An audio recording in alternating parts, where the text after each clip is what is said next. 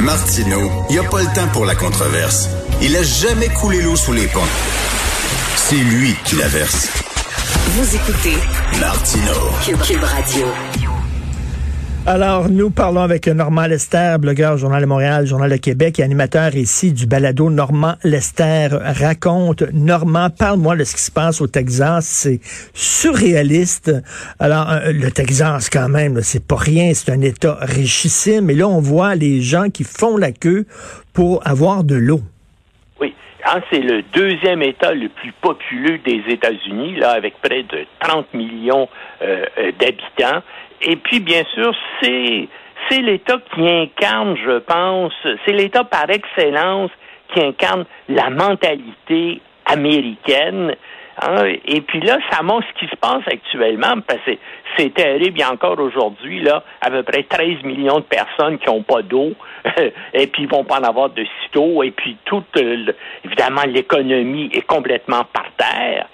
Et puis, euh, donc, comment on est en aide, on est en C'est à cause de la mentalité qui est dominante aux États-Unis, la méfiance du gouvernement. Mhm. Et puis les Américains croient toujours que l'entreprise privée fait mieux que l'État. Ben là, ce qui est arrivé, c'est que, puis ça s'est fait sous euh, euh, George W. Bush à la fin des années 80. Ils ont décidé de déréglementer le plus possible. L'État a décidé de se retirer de pratiquement tous les domaines, dont le domaine de la distribution de l'électricité. Donc, on, a dit aux producteurs privés, aux sociétés de transport d'électricité, aux détaillants d'énergie, ben, arrangez-vous entre vous, créez-vous une régie là, pour contrôler tout ça. Et puis, bien sûr, ça donne le désastre actuel parce que, bien sûr, euh, l'entreprise privée, ce qu'ils veulent, eux autres, c'est faire des profits à court terme, hein, à, tous les trimestres, il faut qu'ils fassent un rapport. Puis pour faire des profits, il faut baisser les prix. Pour baisser les puis il faut être en concurrence. Donc, on n'investit pas dans les infrastructures. On n'investit pas, ben, dans une tempête, ça va arriver à tous les 15 ans. On n'est pas pour dépenser maintenant de l'argent là-dessus parce que nos concurrents le font pas, nous aussi on le fait pas. Ben là, ben ça donne le désastre épouvantable que vit euh, euh, l'État du Texas. Et puis, hein, puis puis oublie pas, en plus de ça aussi, c'était les prix étaient déréglementés. Il n'y avait pas des taux là, unitaires pour l'ensemble de l'État sur le coût de l'électricité. Alors, il y avait des gens qui, euh, jusqu'à deux semaines, jusqu'à deux ou trois semaines, payaient 200 ou 300 dollars. Puis là, ils ont su des factures comme de 8 000 dollars d'électricité parce qu'eux avaient dit, ben oui, on accepte ça. Donc, il n'y a pas une régie gouvernementale qui établit des prix fixes pour l'ensemble de l'État. Alors, ça donne l'État anarchique qu'ils euh, vivent actuellement. Mais- Et puis, bien sûr, ça va sans doute les... a- Et là, qu'est-ce qu'ils sont obligés de faire? Ils sont obligés, eux autres, qui se veulent toujours, on est les meilleurs, tout ça. Les, les républicains du Texas doivent demander l'aide de Biden et du gouvernement fédéral pour venir euh, les dépanner. Puis ce qui est absolument indécent là-dedans, c'est que lorsqu'il y a eu l'ouragan Sandy à New York en 2012 et que l'État de New York a demandé au fédéral de l'aide parce que hein, ça avait été absolument désastreux ce qui est arrivé, ben les républicains du Texas au Congrès s'étaient opposés à donner de l'aide à l'État de New York dans ce cas-là. Mais ça montre très bien ce qu'est le Parti républicain qui incarne malheureusement la mentalité qui est assez euh, courante et même dominante aux États-Unis. Dès qu'un président américain euh, demande, euh, dit, dit que le gouvernement devrait un peu mieux encadrer l'industrie privée, il se fait traiter de communiste, un communiste. Ah oui, absolument. C'était tout des... Oui, oui, mais quand ils en ont besoin, comme maintenant, là, ils veulent de Hey, Biden amène de l'argent, là, on a besoin là, d'aide d'urgence. Mais les autres sont pas prêts à aider les. En tout cas, c'est. C'est- Et, et, et- et je pense que ça va nuire. J'ai hâte de voir comment le, euh, le gouverneur Abbott, parce qu'il il va être en réélection là, l'année prochaine, j'ai hâte de voir qu'est-ce qui va arriver. D'après moi, il va être battu. Comme Ted Cruz, bien sûr, le sénateur qui est allé passer des vacances Ben oui. euh, au Mexique. Ben, un, président comme Joe Biden, ici au Canada, serait considéré comme quelqu'un de centre. aux États-Unis, il est considéré comme un socialiste. Oui, oui, oui ben, c'est ça. Ben, ici, le Parti conservateur canadien, s'il était aux États-Unis, avec, exemple, c'est des valeurs de droite, serait considéré comme un parti de centre-gauche. Hein? Les conservateurs canadiens, Harper, si tu compares ça aux États-Unis, vont dire Hey, comment ça?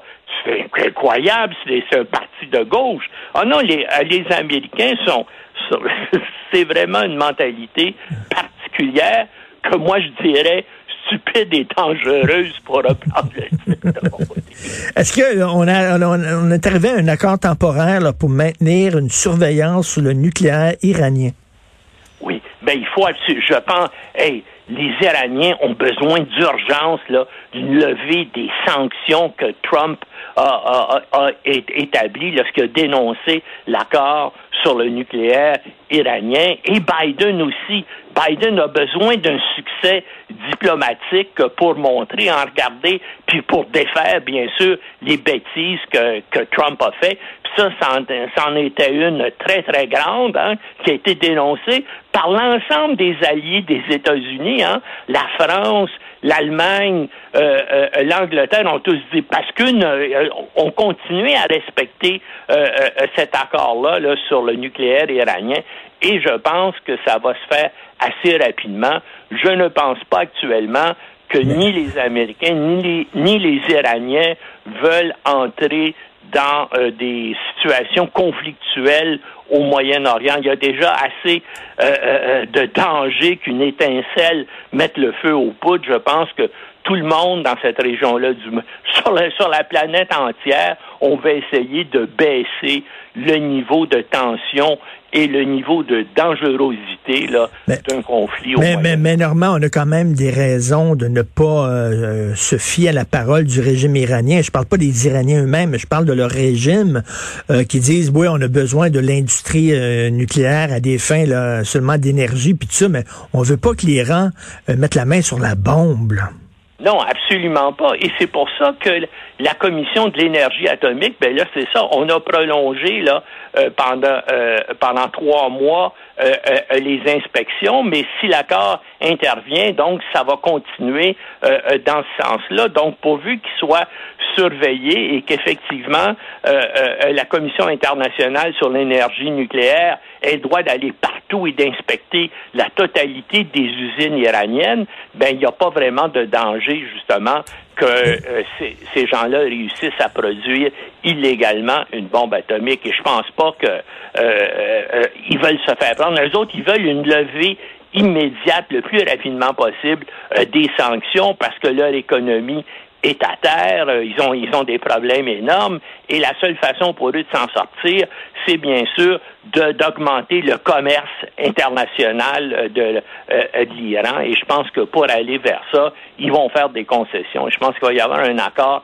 assez rapidement avec les États-Unis. Et Normand, en terminant, je sais que tu suis beaucoup ce qui se passe en Chine. Euh, là, il y a des gens qui demandent le, déménagement des Jeux olympiques, des Jeux olympiques de 2022, que ça ne se tienne plus en Chine. Selon toi, est-ce qu'il euh, y a des chances que ça, ça arrive, ça? Ben moi, je pense qu'il faudrait justement euh, faire des sanctions et, et, et, et, faire de quoi en représailles à ce que la Chine fait, notamment ce qu'elle a fait à Hong Kong, où elle a complètement rayé la démocratie. Puis, ça, mm, mm. une des façons peut-être de, de l'amener à la modestie, ça serait justement de lui retirer les Jeux olympiques. Maintenant, est-ce qu'il y a assez d'appui politique dans la communauté internationale pour en arriver là. C'est ça, parce que le Canada peut pas faire ça tout seul de son côté. On ne veut pas se lancer dans une guerre euh, diplomatique avec la Chine. Non, puis je pense, puis je, puis je pense que Biden aussi veut reprendre avec la Chine actuelle. Moi, j'aimerais ça que ça se fasse, mais disons que je suis assez.